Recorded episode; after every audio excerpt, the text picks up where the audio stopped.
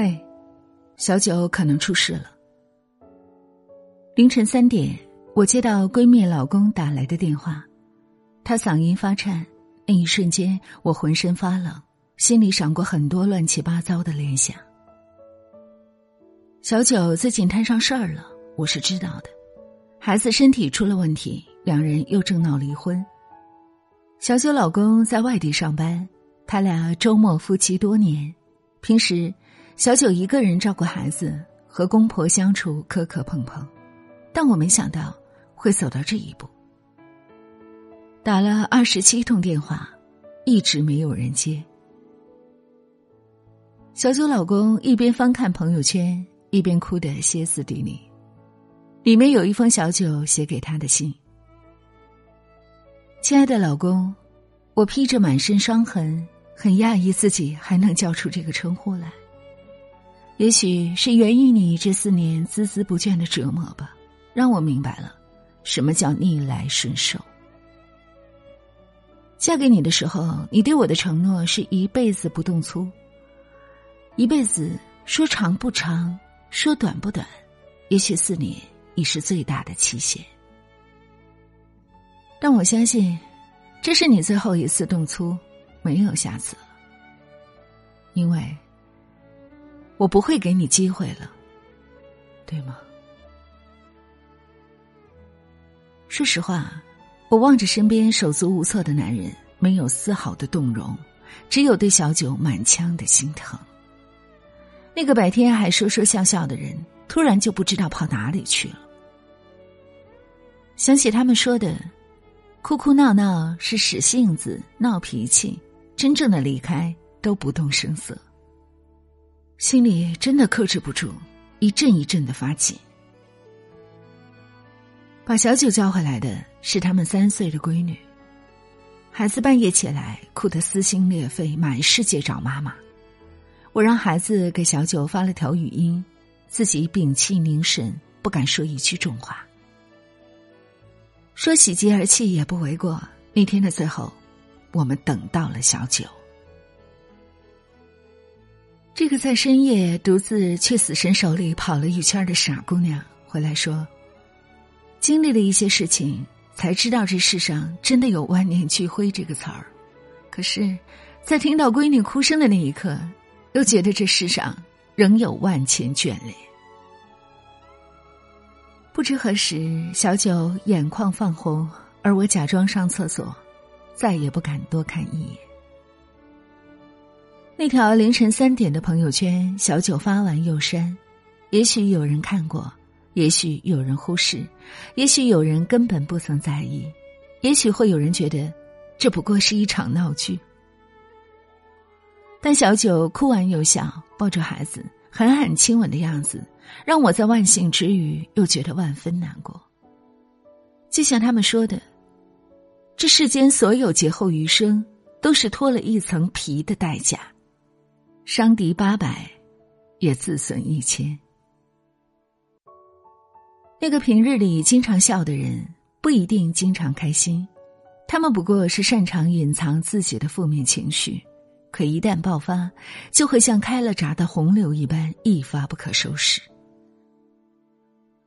我知道小九的感受，那种一瞬间满心都是荒芜，又一瞬间佯装痕迹全无。哭过，痛过，日子还得继续过，但并不是所有人都有那么幸运。成年人的崩溃太过静悄悄，有时连个水花也没有，一切就已覆水难收，刺痛心扉。前几天。在深夜看到一位博主讲起自己朋友的故事，言语间满是叹息。很久不联系，在听到老友的消息，是知道他做了傻事。和媳妇儿拌嘴，被赶出房门，睡客厅，就这么一件小事儿。半夜，他媳妇儿发现客厅没人，窗户开着，人已经摔烂了。可他明明不是脆弱的人啊。几年前，他妈得了癌症，他咬牙辞掉了铁饭碗的工作，冒着风险下海经商，亏得血本无归，咬咬牙都扛过来了。白天上班，晚上跑车，经常两三点才收工，就这样还清了外债。他真的不脆弱，甚至是少见的硬骨头。四楼到地面那么短的距离，我不知道他会不会后悔。但我知道这夜晚，有时真的会让人熬不下去。许多坚持不下去的理由，在别人看来都是小题大做，只有自己心里清楚，这根稻草压垮了多少千斤重的难过。我也知道，成年人早已失去了随时崩溃的权利，只能选择在夜深人静的时候悄悄放纵，悄悄晾晒自己的伤口。然后，天一亮，又强迫自己回归沉默理性。默默删除掉朋友圈那一条条写尽悲欢的动态，怕领导看到说格局太小，怕同事看到说不够豁达，怕朋友看到说过于矫情，怕亲人看到说难得开心。活着真难啊！感情常不顺利，工作常不顺心，自己同自己为难。那天看到一条新闻，全球每四十秒就有一个人自杀。我曾经在后台问过一百个读者，有五十八个人跟我说曾有过自杀的念头。是的，我也一样，我们都一样，也曾想过一了百了，在被掏空的心觉得无力承受的时候，曾经被一段经历深深的打动过。一个叫文文的女孩说自己过去的半年一度对生活无望，对待工作散漫，对待感情随便，觉得人生不过这样。那次和男友分手，回家有点晚，差不多凌晨两三点，在小区外面的路边看到一个小姑娘翻垃圾桶，全身上下搜刮了一圈，翻出一把零钱，却被小姑娘拒绝：“我不是乞丐。”那位小姑娘的战利品被一个骑三轮的大爷抢走，文文披头散发追了半条街的距离，气到想大哭。小姑娘却平静许多。算了，姐姐，丢就丢了，我明天再捡呗。我爸说了，垃圾是捡不完的，苦也是吃不完的，笑一笑就好了。小姑娘的爸爸就在附近送外卖，而小姑娘的妈妈。正在等待被救治。不知道为什么，文文说那一刻，忽然心底软得一塌糊涂，不知道怎么安慰小姑娘，也不知道怎么安慰自己，但几乎是同一刻，突然醍醐灌顶般的认识到，这完蛋的世界根本不曾真正的善待过谁。你不是一个人在难过，大家都苦涩。有人甚至比你过得更艰辛。作家大兵曾在书中讲过大鹏的故事，我每看一次便哭一次。他说，有一天，大鹏差一点死在我面前。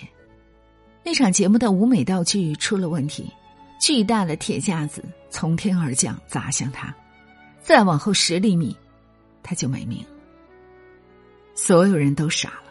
我扔了话筒就想去打人，而他僵在台上，颤着嗓子冲我喊：“别别别，没出事儿。”可是瞧他那怂样，脸已经煞白，想哭，但硬撑着没哭。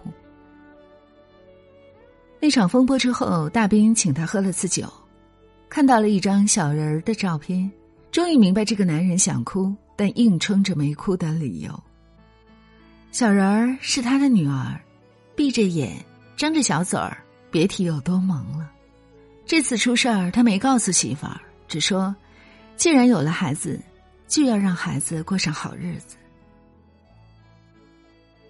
想起他们说的，每个硬着骨头敢拼敢搏的人，都有个柔软的理由。人生实苦，生活不易。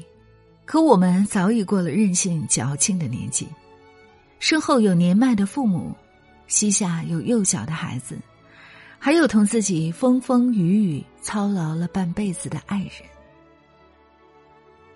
很久之前，在知乎上看过一个问题：生与活之间隔着多少距离？有一个很戳心的回答是这样说的：一场重病，还有一场眼泪。是啊，人最怕的就是，在亲人有难的时候，你除了眼泪之外一无所有。所以。为了抵御未知的风险，为了保护最亲的人，请继续与生活不懈战斗，直到你变得足够强大，可与所有苦难抗争到底。网上曾有一份流传很广的时间表：一九九一年，李安凭借电影《推拿》一举成名，但此前事业失败，在家蛰伏六年。二零零六年。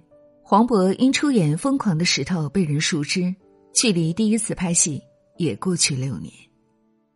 二零一六年，《拍皮匠》走红，但早在二零一一年就已经做起视频，从无人问津到名声大噪，花了五年时间。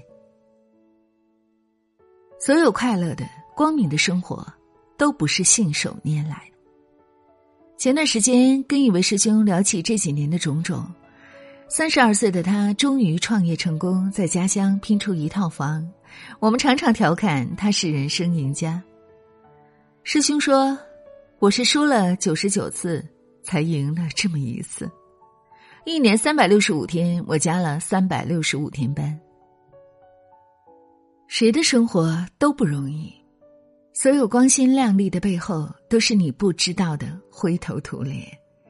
所有牛的背后。”都是苦，在你看不到的地方，多的是你不知道的事。师兄的故事还有另外一个插曲：零八年的时候，师兄钱财两空，树倒猕猴散，十几人的创业团队跑得一个不剩，能输的、不能输的都输得精光。那阵子，没人知道他过得到底有多艰难，直到有天在阳台喝酒。脑中突然冒出喝完就跳下去的念头，却在回头的那一刻，发现老婆一直默默站在自己身后。师兄说，当时眼泪狂流，就只剩一个念头，觉得无论怎么样，得走下去，不能认输。有些路很远，走下去会很累，可是不走一定会后悔。就像他们说的，人生不是一场短跑，而是一场马拉松。放弃一次就全完了，但走下去就会不一样。还记得电影《喜剧之王》里那段经典对白吗？看前面漆黑一片，什么也看不到。也不是啊，天亮后会很美的。是的，天亮后。会很美，相信我，你既已身处黑暗，离你一定不会太远。加油！雨都停了，这片天为什么呢？我还记得你说我们要快乐，深夜里的脚步声。总是刺耳，害怕寂寞，就让狂欢的城市陪我关灯。只是哪怕周围再多人，感觉还是一个人。每当我笑了，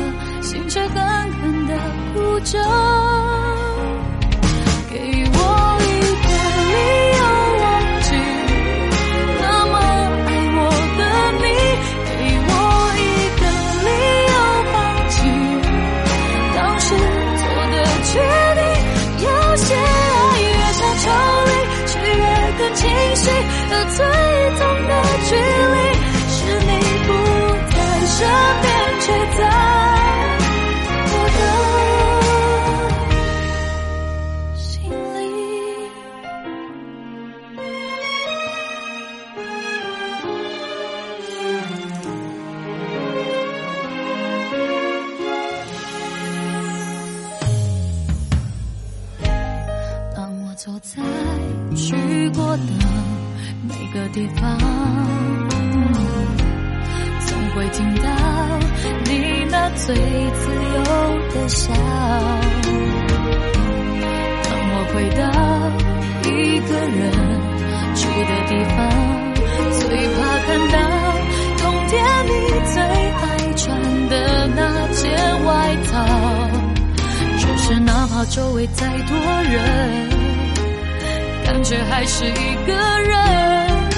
每当我笑了，心却狠狠的哭着。